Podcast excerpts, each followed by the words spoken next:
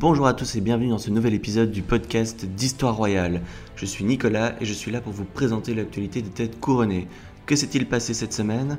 Au programme, l'info en bref, l'image de la semaine, retour sur l'histoire de la semaine. Nous sommes le vendredi 4 décembre 2020, c'est parti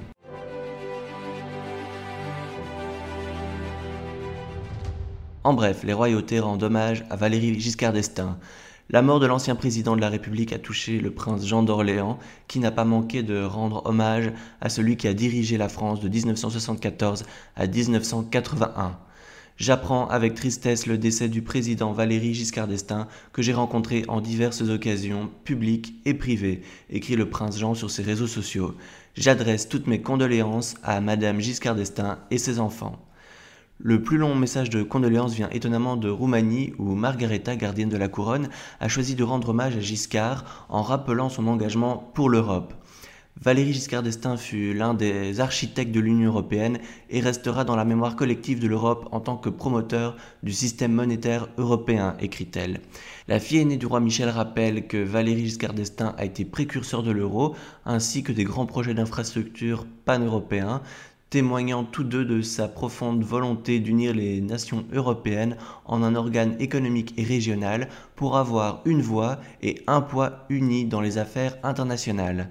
Après 1989, le roi Michel Ier et Margaretha ont tous deux rencontré Valéry Giscard d'Estaing à Paris et à Strasbourg afin de promouvoir la démocratisation de la Roumanie et d'ouvrir l'Europe à son intégration dans la communauté du continent.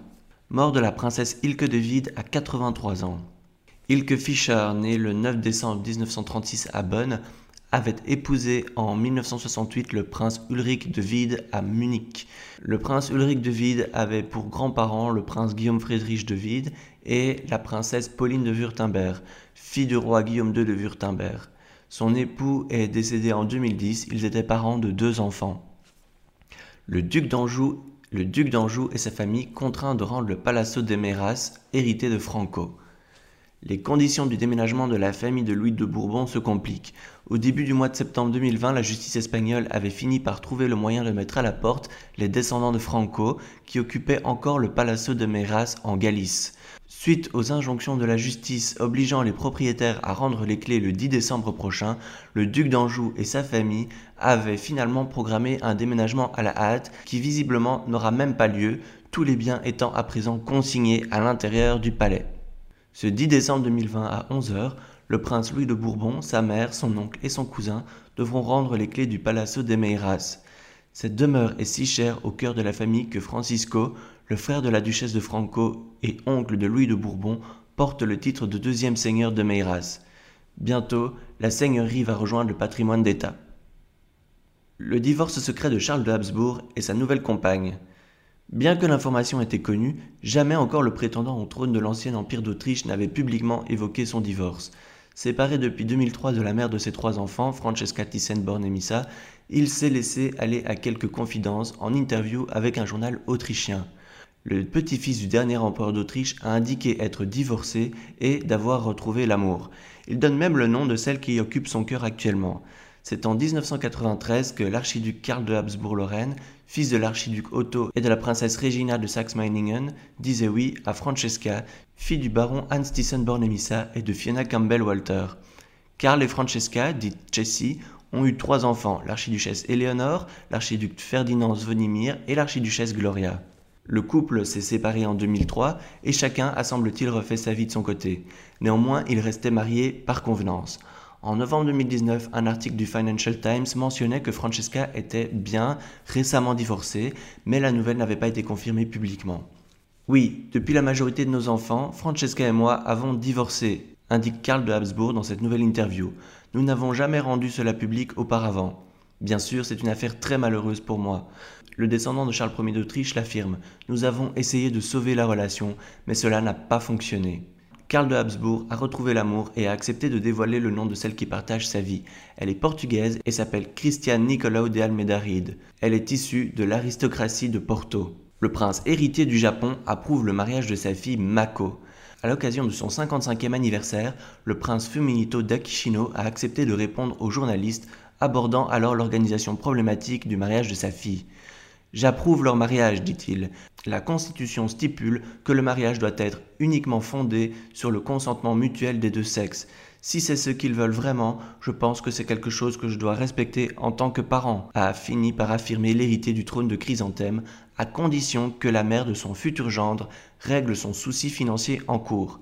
La princesse Mako, 29 ans, avait elle-même confirmé plus tôt dans le mois que son mariage était toujours d'actualité, mais qu'il avait été repoussé à cause d'un différend financier entre la mère de Komurokai et son ancien compagnon, concernant le fait que ce dernier avait notamment soutenu financièrement l'éducation du jeune homme alors qu'il fréquentait sa mère.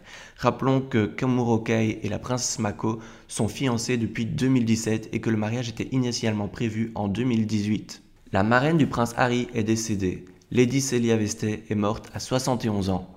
Le 21 décembre 1984, le prince Harry, fils du prince Charles et de Diana, était baptisé en présence de ses parrains et marraines. Parmi eux, Lady Celia Veste. Née Celia Elizabeth Knight en 1949 à Oxford, Celia avait épousé en 1981 Samuel George Armstrong Veste, troisième baron Veste. Ensemble, ils ont fait partie de l'entourage proche de la famille royale. Lady Celia et son époux Lord Sam ont souvent accompagné la reine Elisabeth ou le prince Charles aux courses. Félix et Claire de Luxembourg aident les restos du cœur en vendant 8000 litres de leur vin. Le fils du grand-duc Henri et son épouse ont décidé de venir en aide aux plus démunis en vendant à prix cassé 80 hectolitres de leur vin dont les bénéfices des ventes iront au resto du cœur. Le Château Les Crostes a annoncé hier sur ses réseaux sociaux que le domaine n'avait pas réussi à vendre ses bouteilles cette année. À cause de la crise sanitaire, les restaurants ont fermé une bonne partie de l'année, ce qui a provoqué un arrêt dans les commandes. Ma femme et moi avons décidé que nous allions aider deux des acteurs majeurs en France, explique le deuxième fils du grand-duc Henri, qui a choisi d'aider les restaurateurs en leur vendant à prix cassé son vin, ainsi que les restos du cœur, puisque les bénéfices des ventes iront à cette association. Félix et Claire de Luxembourg ont décidé de vendre à un prix préférentiel leur vin millésimé 2019.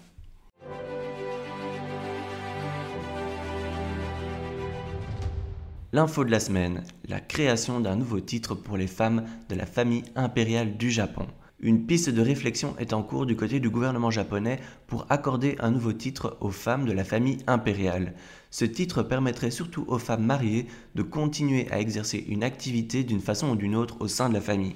Jusqu'ici, lorsqu'une princesse se marie, elle fait dès lors partie de la famille de son époux, elle perd ses titres et n'est plus un membre actif de la famille impériale.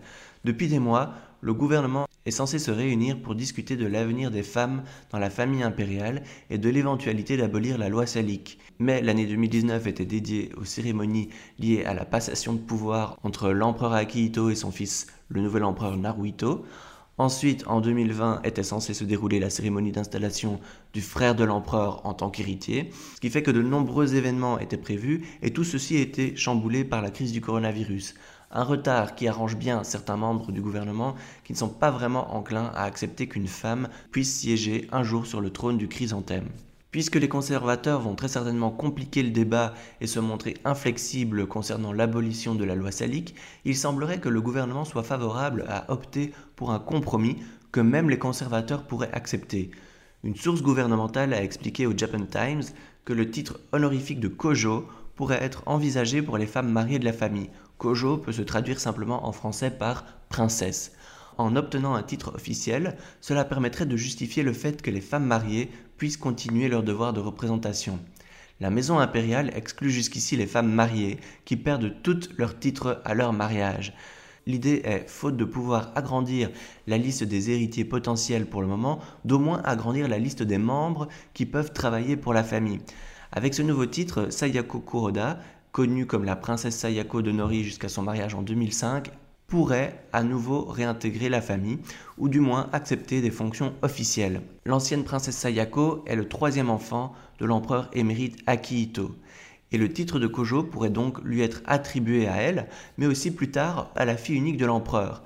La princesse Aiko, qui vient juste de rejoindre l'université cette année, est l'enfant unique de l'empereur Naruhito et de l'impératrice Masako. Une fois qu'elle aura fini ses études, elle pourra se montrer plus disponible pour assurer des engagements en solo. Mais cela pourrait être de courte durée si elle venait à se marier, et ce nouveau titre permettrait donc d'éviter de la perdre.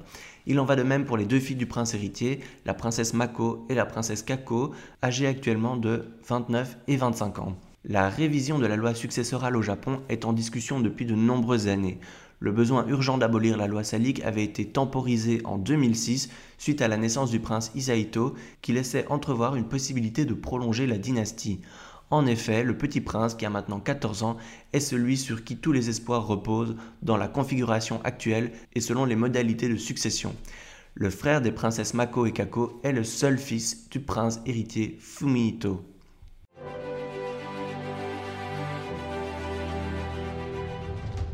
L'image de la semaine, ou plutôt les images de la semaine, sont celles postées par Giancarlo Giametti sur son compte Instagram. On y voit trois images d'archives sur lesquelles apparaissent Diana. Giancarlo Giametti est le cofondateur de la marque de luxe Valentino. Lui et son associé Valentino Garavani étaient proches du prince et de la princesse de Galles. En 1990, deux ans avant le divorce de Charles et Diana, ils avaient invité la princesse de Galles sur leur bateau pour passer des vacances au large de l'Italie. Sur les clichés, Lady Di apparaît en bikini, un verre à la main, sur le pont du bateau, avec à l'arrière-plan le Stromboli, ce majestueux volcan sicilien. À côté d'elle, on reconnaît Valentino Garavani, mais aussi l'élégant prince Cyril de Bulgarie, connu comme le prince Preslav, l'un des fils du dernier tsar Simeon II. Lui aussi porte un maillot et discute avec la princesse de Galles. Sur d'autres photos prises au même moment apparaît également la princesse Rosario, épouse du prince Cyril. La princesse Rosario, mieux connue comme Rosario Nadal, fut longtemps l'une des muses de Valentino. Ces clichés inédits, jamais encore dévoilés, ont rapidement fait le buzz sur Instagram. Les couleurs mélancoliques, la légèreté de la situation et cette dolce vita d'antan sont les ingrédients parfaits pour faire rêver tous les nostalgiques de l'ancienne princesse de Galles. C'est tout pour cette semaine, merci d'avoir été nombreux à écouter les précédents podcasts, je vous remercie pour votre fidélité sur l'ensemble de nos plateformes. N'oubliez pas de vous rendre sur le site histoireroyale.fr pour retrouver toutes les infos détaillées et les photos des informations dont vous avez pu entendre parler dans ce podcast. N'oubliez pas de vous abonner à la chaîne pour recevoir automatiquement nos prochaines émissions. Au revoir et à la semaine prochaine.